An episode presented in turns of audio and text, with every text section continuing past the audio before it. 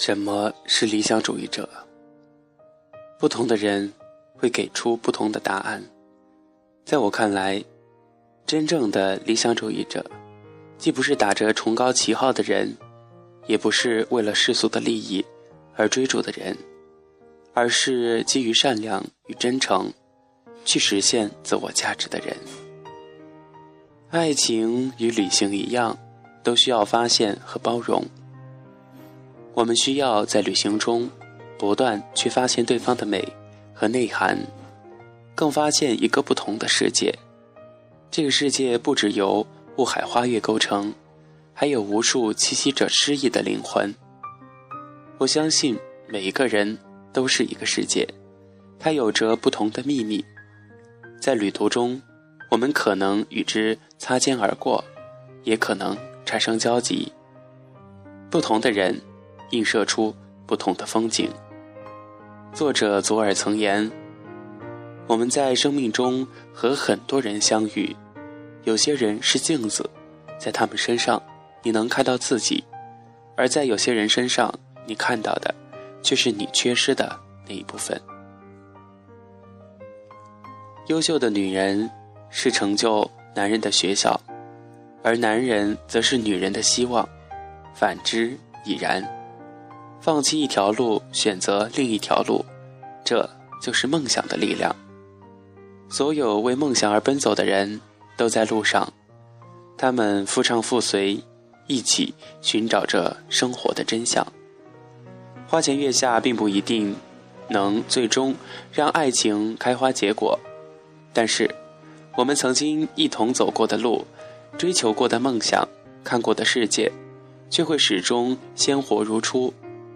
人生没有地图，只有靠着梦想，朝着有光的地方远去。无论远近、贫贵、长短，旅行的本质都一样，都只因为你的心变得不同。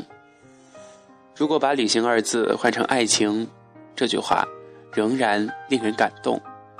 真正的爱情与远近、贫贵、长短都是无关的。但却会改变你的心灵。心爱中的人会觉得一切都美好，即便是那些每天都有的日出、烟云、星月，也会变得如诗如画。同样，在本人眼里司空见惯的风景，在旅行者的眼中却是天堂盛景。人生已经足够繁复，环游世界也不仅仅只是梦想。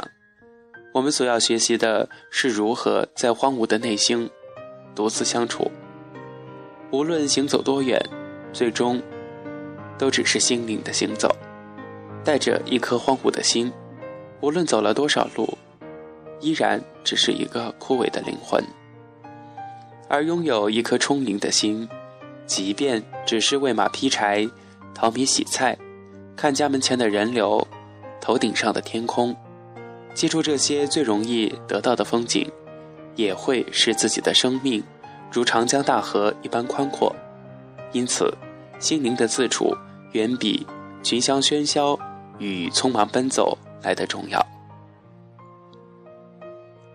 这个世界上有无数人，相机技术也在不断发展，谁都可能拍出一两张好看的照片但只有很少的一部分人能够通过。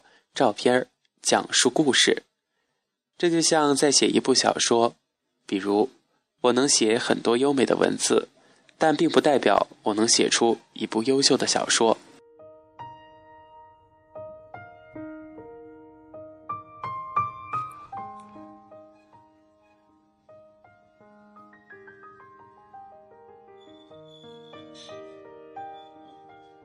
摄影师能拍摄很多照片儿。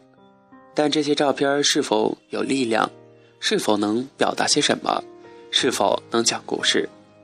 所以，我要大量的阅读，多思考周围的世界，多考虑照片背后的情节，而不是仅仅停留在有视觉感的照片。是否有了家庭，做了父母亲，夫妻二人就像一个封闭的堡垒一样，自成一个世界呢？不，旅行正是为了打破这个狭隘的世界。在旅行中，他依然如当年那个清静的少年，而他亦如白衣飘飘的那个时候的少女。